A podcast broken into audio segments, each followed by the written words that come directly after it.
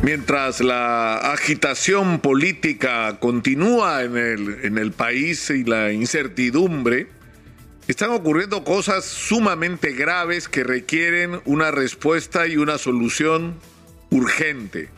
Y estoy hablando en primer lugar del conflicto generado por la paralización del proyecto Las Bambas, uno de los más, si no el más importante proyecto minero del país que además es un proyecto emblemático por una razón.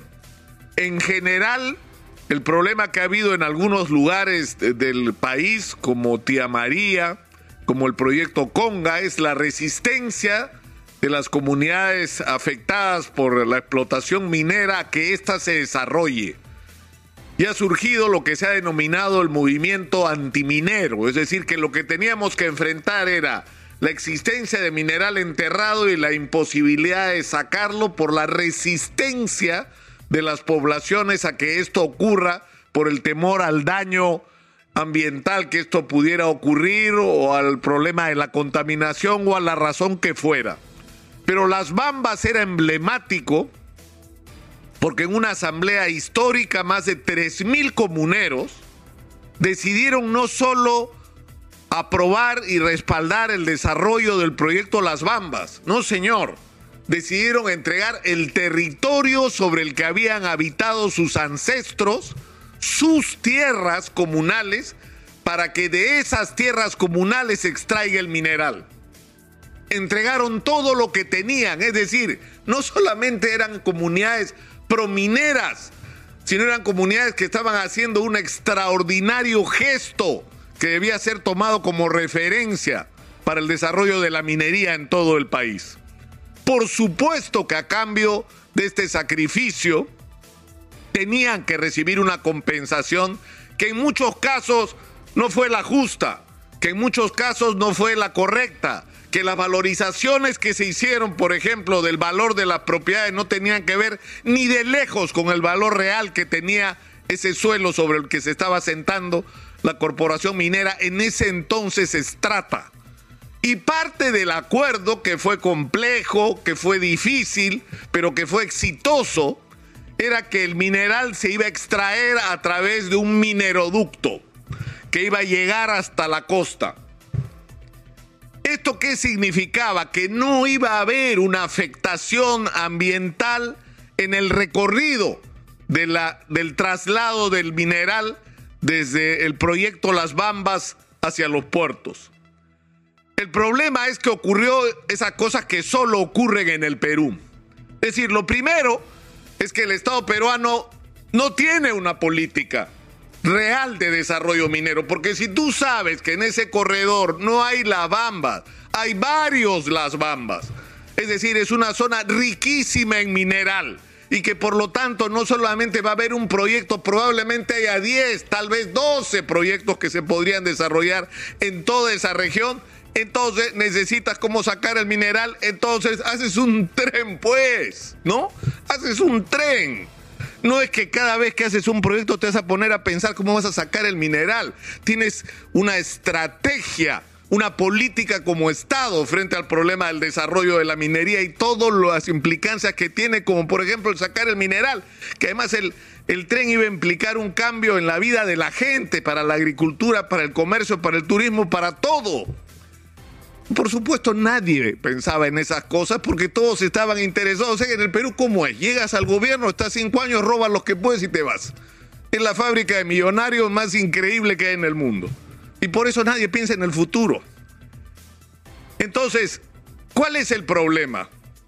Que ocurre que Strata pasa a manos, es decir, la concesión es transferida a la corporación china y es partida y se producen modificaciones y una de las decisiones que toma la corporación china una vez que llega es que como habían cambiado las condiciones, el desarrollo del proyecto ya no les convenía el mineroducto y ahora querían sacar el mineral a través de una carretera. Y ahí se plantea el problema, que construir esa carretera implicaba afectar la vida de las comunidades sobre la que esa carretera iba a pasar. y por lo tanto ya no se estaba afectando solo a las comunidades de donde se estaba sacando el mineral, sino las comunidades por cuyas tierras iba a atravesar la carretera con los tractocamiones, que son unos monstruos que llevan el mineral y que producen vibración, producen polvo, producen una afectación a la vida de la gente. Aparte que supone el uso de terrenos de las comunidades. Entonces, ¿qué fue lo que pasó? que el gobierno del Perú, en vez de sentarse a discutir con la gente de MMG, con los nuevos afectados por el proyecto, para encontrar una solución y una compensación que resulte satisfactoria y que todos sientan que el desarrollo de la minería les favorece, es decir, si vamos a usar tractocamiones, ¿por qué nadie pensó desde el comienzo que los propios comuneros constituyan empresas que le presten servicio a MMG? Nadie pensó en eso.